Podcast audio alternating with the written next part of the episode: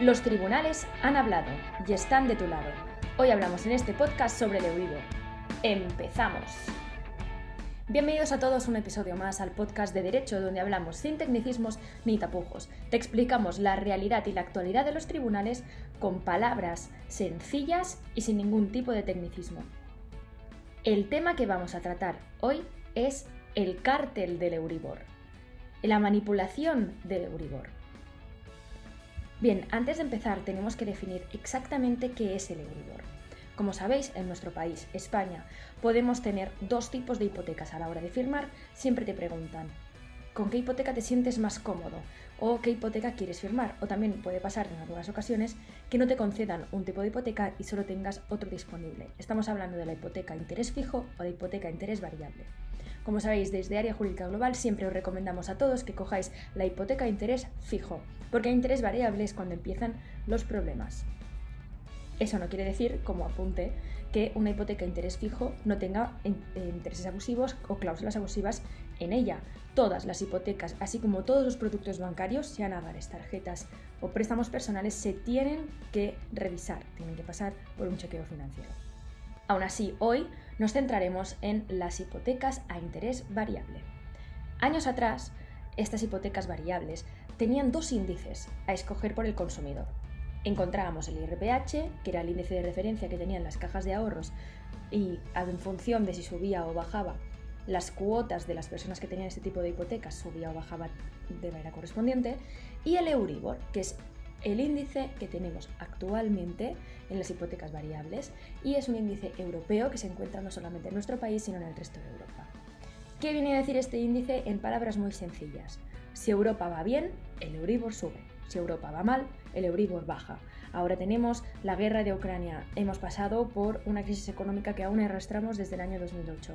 Eh, también salimos de la pandemia, eh, un periodo en el que se han cerrado muchísimos negocios y muchas personas han perdido su trabajo o están en ERTE o tienen distintas dificultades económicas. Ahora mismo el Euribor está bajo. Sin embargo, encontramos irregularidades a lo largo de la vida del Euribor. Hablamos del periodo que empezó desde el 29 de septiembre del año 2005 al 30 de mayo del año 2008.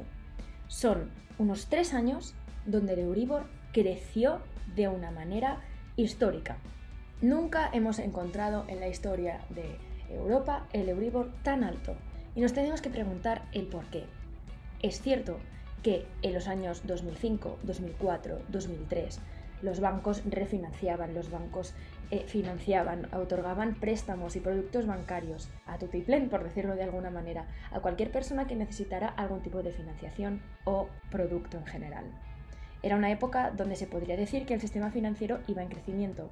Crecía la vivienda, era mucho más fácil crear negocios, la gente gastaba más, estaba bien visto el aplazar los pagos. Entramos toda la población europea en general, no solo la española, en un círculo económico que es, claramente tenía que petar y que nos ha llevado a la situación financiera que tenemos en la actualidad.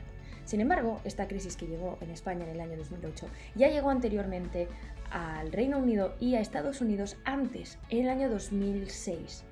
Entonces, no tiene ningún tipo de sentido que durante este periodo el Euribor creciera tanto. Muchos consumidores bancarios vieron esta sospecha y se pusieron a investigar. Y han sido muchos los compañeros que se pusieron a mirar este tema, sobre todo a nivel europeo. Pero fue cuando uno de los bancos más conocidos en toda Europa, uno de sus directores generales, no recuerdo ahora mismo si era antes de su jubilación o bien antes de su despido, que explicó que el Euribor había sido manipulado. A raíz de allí, las investigaciones fueron con mucha más fuerza al resto de bancos y se multó a todas las entidades bancarias por haber manipulado este índice. ¿Cómo se traslada esto a nuestro día a día, a nuestra vida cotidiana? Pues que durante el año 2005 y hasta el año 2008, todas las personas que tenían productos con Euribor, por excelencia hipotecas, pagaron más dinero, pero no porque pertocara, sino porque unos señores en sus despachos con sus trajes y corbatas decidieron que tenían que aumentar eh, las cuotas del Euribor, pues para llevarse comisiones, para estafar al consumidor, no sabemos el motivo o el fin por el que lo hicieron, pero hicieron que muchísimas familias invirtieran más dinero del que les pertocaba en sus hipotecas. Esto claramente es ilegal, es una mala praxis en el mundo de la libertad financiera, en el mundo, en el libre mercado que tenemos en Europa o que se supone que deberíamos tener. Y por lo tanto, y gracias a que esto se hizo público, se multó a las entidades bancarias. Os preguntaréis por qué cantidad, porque claro, un banco con el dinero que tiene, pues aproximadamente unos 500 millones de euros. Entre ellos se eh, demandó a Crédit Agrícola, JP Morgan, HSBC y todos ellos tuvieron que pagar, ¿no? que abonar esta multa. Es mucho dinero, es un caso que realmente tendría que haber tenido en nuestro país una gran repercusión. ¿Pero tú habías escuchado alguna vez hablar sobre esta manipulación del Euribor? Seguramente no. Y aún más, si tienes una hipoteca con Euribor, alguien ha venido a tu casa, te ha mandado un mail, un SMS, algún tipo de, comunicación informándote que puedes reclamar, ¿no verdad? Pues puedes reclamar. De hecho, en nuestro blog jurídico y financiero, que os dejaré el enlace por aquí, indicamos que cualquier producto que tuviera Euribor y que estuviera vigente durante el año 2005 al año 2008, aunque actualmente estén cancelados o no existan, se pueden reclamar. Y podéis reclamar la parte correspondiente a la subida, que pagada durante estos tres años pueden ser cantidades muy elevadas.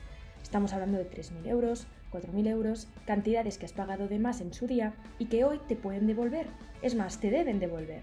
Pero claro, no será automático. Los bancos no gastarán dinero en mandar SMS, ni comunicaciones, ni harán campañas como empresa privada para publicitar que te deben dinero. Eres tú que tienes que ir a un abogado especializado en las reclamaciones, valorar tu hipoteca, si tienes Euribor y durante estos años tenías Euribor, valorar cuánto dinero te tienen que devolver y tirarlo adelante. Si no defiendes tú tus intereses, sintiéndolo mucho, nadie lo va a hacer por ti. Desde área jurídica, como sabéis, siempre os comentamos la ley que está a vuestro favor, os explicamos las reclamaciones que podéis realizar. Hacemos publicidad, gastamos mucho dinero en, dar a conocer todas las reclamaciones que están a favor del consumidor bancario. Sin embargo, si vosotros no dais el primer paso y a llamar o a valorar la hipoteca, no podemos hacer más por vosotros. Como sabéis, estamos disponibles las 24 horas del día, 365 días a la semana, siempre en defensa del consumidor. No trabajamos ni para bancos ni para fondos buitre. Si crees que tu hipoteca o cualquiera de tus productos bancarios ha sido afectado o solamente tienes la mínima sospecha, contacta, porque quizás cuesta llegar a final de mes y si tuvieras 4.000 euros más en el bolsillo, te sería muchísimo más fácil tirar adelante tu familia, pagar el colegio de los niños, la comida, unas vacaciones, lo que sea. Este dinero te pertenece y puedes reclamarlo. Como veis, hay muchísimo desconocimiento en el mundo jurídico financiero, pero no os preocupéis porque aquí estamos para descifrar cualquier incógnita. Si tenéis preguntas, como siempre, nos las podéis mandar por correo electrónico. Desde aquí me despido, os mando a todos los oyentes un fuerte abrazo y nos vemos en el siguiente podcast.